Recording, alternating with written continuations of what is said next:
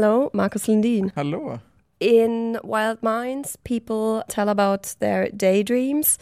How come that you discovered this um, interesting subject? Like two years ago, or a few years ago, it was an American psychology magazine. And I read this article called The Wild Minds. And it was about this uh, diagnosis, the maladaptive daydreaming disorder. And I got so curious because the stories in that article was so fascinating. Like people who seem to have like a quite normal uh, behavior. Like, I mean, everyone I think can relate to daydreaming to some extent, but then it was just taken to this totally extreme uh, format, like where they just spend hours and hours and hours every day, and it really like occupies their whole being and their whole life, and they can't be social and they can't do other things in their life except for just spending time in this like secret inner fantasy worlds. So I just got so fascinated by that and decided that this I want to do something about. And is it some kind of mental illness? No, I wouldn't say like a, a mental illness. I mean, because it's uh, it's not really formally accepted as a diagnosis yet, because there's there are too few studies made uh, on the topic. But there is a term for it, this maladaptive daydreaming disorder, and uh, and there are like uh, but I think that it's going to be established as a diagnosis. It seems to be about to happen, but I think it has been a hard time to identify this patient group because people feel feel ashamed by it. You know, they don't want to talk about it. So so and because they're also maybe afraid that it's going to be seen as a, a mental illness and that they're going to be stigmatized by that. But um, because it's really this situation where it's on the border of being just normal behavior and something that gets maybe more problematic, maybe more like an addiction, maybe rather than an illness. In your piece, you focus on four characters.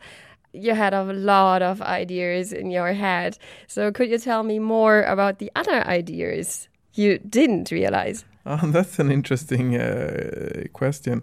I'm I'm really interested in a I mean creatively in but also on an existential level in my private life of, of, everything that does not get done or that does not make it to the final result. I think that's a quite interesting perspective. I did a play a few years back based on Ingmar Bergman's unfinished uh, film scripts. So I really studied this kind of like uh, uh, uh this kind of era, uh, area. But for this piece i'm thinking like what did not make it into the piece i i must my spontaneous answer is that there were some more characters that i interviewed for for the piece that uh, i chose not to include i mean not i think just because i thought that these four represented quite a good mix between different kinds of stories i tried to make it like as dynamic as possible maybe have like the older woman who's dreaming about uh, being this kind of uh, gangster this kind of drug lord uh, guy in her daydreams and this uh, other woman who's dreaming more of a sci-fi world with all these magical creatures and stuff. So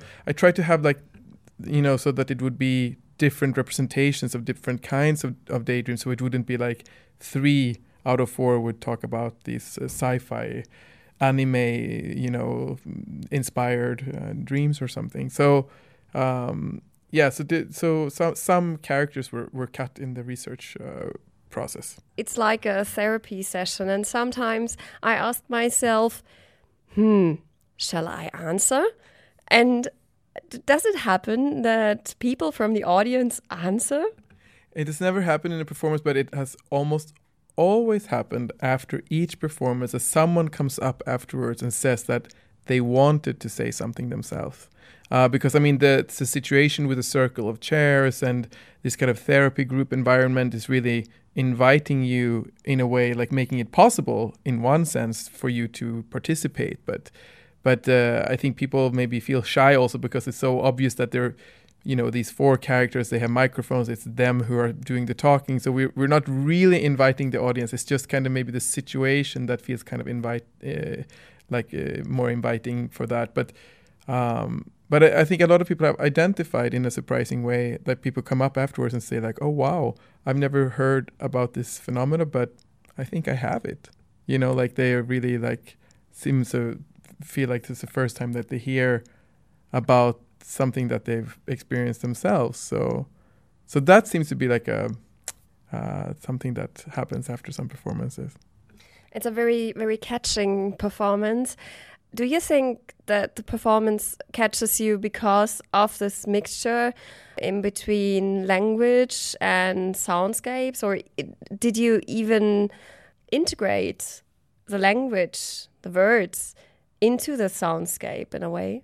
Yeah, in a way, we did. It was quite an integrated process because everything. Uh, uh, I mean, the whole concept of the play and how the text is delivered on stage is through this uh, uh, headphone verbatim technique, which is a documentary theater technique where the performers are wearing earpieces during the performance, and so they are fed the documentary interviews or a mix of them and me, but like still voices in their in their uh, ears during the performance, and then they repeat it simultaneously. So we were able to do a script with all the four characters' different lines and the soundscape and the music integrated in one big, basically like a radio drama piece for 35 minutes. So we could control everything, like so the lines, how they would match certain elements of the music and and so on. It's really meant to blend together. Do the characters always tell the same stories with the same words, like a theater piece, or is it that they have the character in mind and they tell you about it? Uh, you mean the the performers on stage? I mean, they their instruct the performers their instructors instructions are quite simple in a way. It's just to be quite neutral in their in their acting and not not maybe try to form a character in a traditional acting kind of way. Just to kind of listen to the person they're hearing in their ears and try to just uh, mimic that person's uh, rhythm and way of talking uh, and be try to be as exact as possible but use your own voice and your own body language. Uh, so i think it's like it it on stage it creates four new characters. It's like a mix between the text and the and the bodies of the performers basically. So you told me that they hear the story of a character and they retell the story while they perform, right? Yeah, so uh, when they're sitting on the chairs in the circle, uh, all performers are wired up and they're listening to sound. And uh, and the sound that they're hearing is like the words of their character. So they hear the the lines of text that that they are saying. So their their um, assignment is just to repeat it as exact as possible. So they are kind of like simultaneous mediators of the real people. And the real people, I mean, I uh, preferably I would have loved to have the real people there rather than the performers, even though I, I love my performers, but but it's not possible because they don't want to be known and they don't want anyone to know who they are. This technique is like a way of uh, kind of solving that situation with you know promising them anonymity uh, to the public and make it possible to hear their stories, and also the situation of them meeting each other would also be an impossible situation because there there are no therapy groups for maladaptive daydreamers.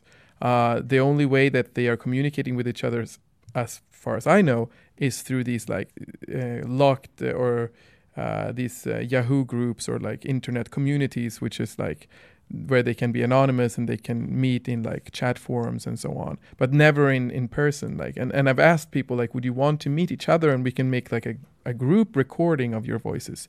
And they would they just said like no it's too much. I, I, I feel too shy about that. So so also the situation is like a there's a way of solving that to let them meet also a situation which wouldn't be possible otherwise.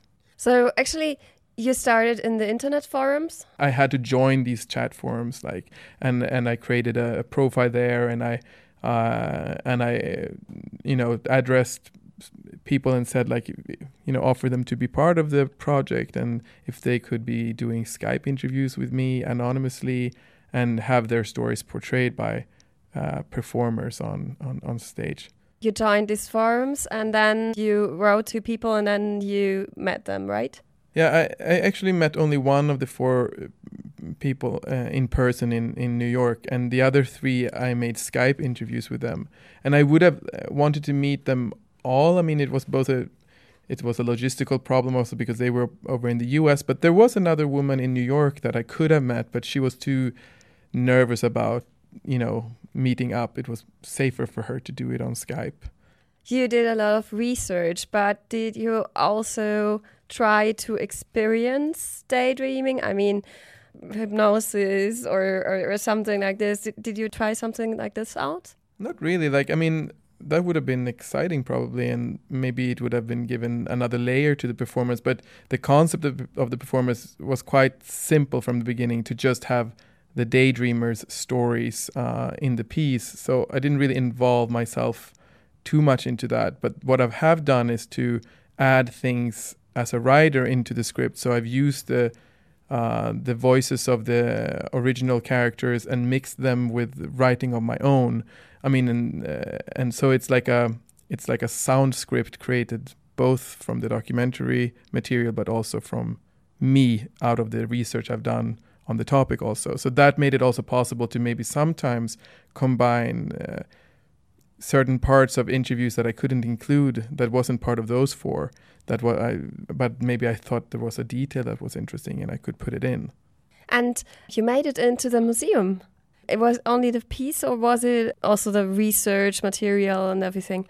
The piece was originally commissioned from the Modern Museum in Stockholm. It was in connection with their literature festival. So my assignment was to do something relating to literature, like a performance, a short piece.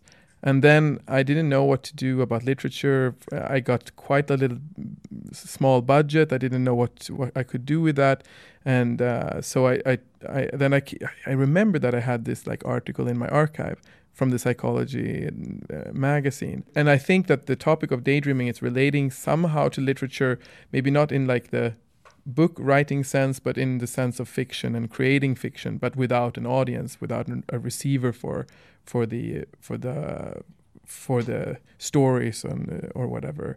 Every time we perform it, there is also the audience always gets this kind of uh, poster folder program that includes uh, photos and research material from the private archives of the daydreamers themselves that they have contributed with. So they have sent me maybe like photos of the garage where they most often sit during their daydreaming sessions or they would like have inspirational photos that they use for their daydreams or things like this. On the museum it wasn't like things weren't hanging on the walls or anything like that but yeah.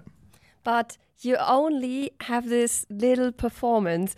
Would you like to do a movie about it or anything? I mean, it's a very catching subject, and I think you are still fascinated um, about it. Yeah, I have been thinking about it. I've been actually starting to develop an idea of maybe turning it into a film, but I have not really uh, decided like how to go about that and if it should include the real daydreamers or actors or how we should do and what kind of situation it should be if it should be the therapy group again it has to be like I don't more complex in terms of layers of narration and stuff like that. But I've started a small process like in and could you tell me your favorite daydream? Not one of these four daydreams because I already know these. In two or three sentences wow!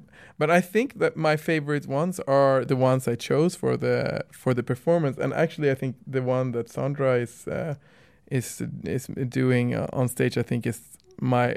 It was the most fascinating encounter also with one of the characters because this woman that I interviewed over Skype, she's a 53 year old banker in New York, and she has never told anyone that she has been suffering from these daydreams since she was a kid, and it has been the same daydream over and over again about being this kind of thug drug lord type uh, character that has been going on in her inner life for for all these years. And so when I did the Skype interview, she said, "Don't worry if I if I disappear."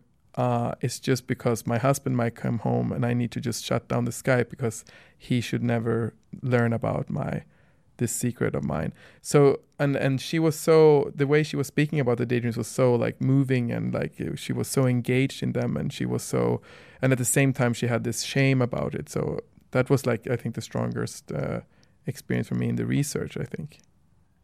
Have you ever daydreamed? Yeah, of course. I mean, I think everyone does to some extent, but but but not in a in in this. Uh, in this very like extreme sense. I mean, I wish I was uh, a better daydreamer because it seems quite useful, especially when you're working with uh, storytelling. I mean, they are really creating, um, I mean, quite impressive fictional landscapes over over time. And I mean, that one of the people I interviewed in, in New York, she's a librarian. She's she's one she's one of the stories included in the performance, and she has this historical setting for her daydreams, and she does this research. And I was quite fascinated because she almost works like a theater director. She says that she rehearses the the daydreams in her mind, so before she goes into like the real daydream or something. So she differs between rehearsal daydream and I don't know, performance daydream or something. So in the rehearsals, she can like change things around and add details and change the scenography or whatever, the room and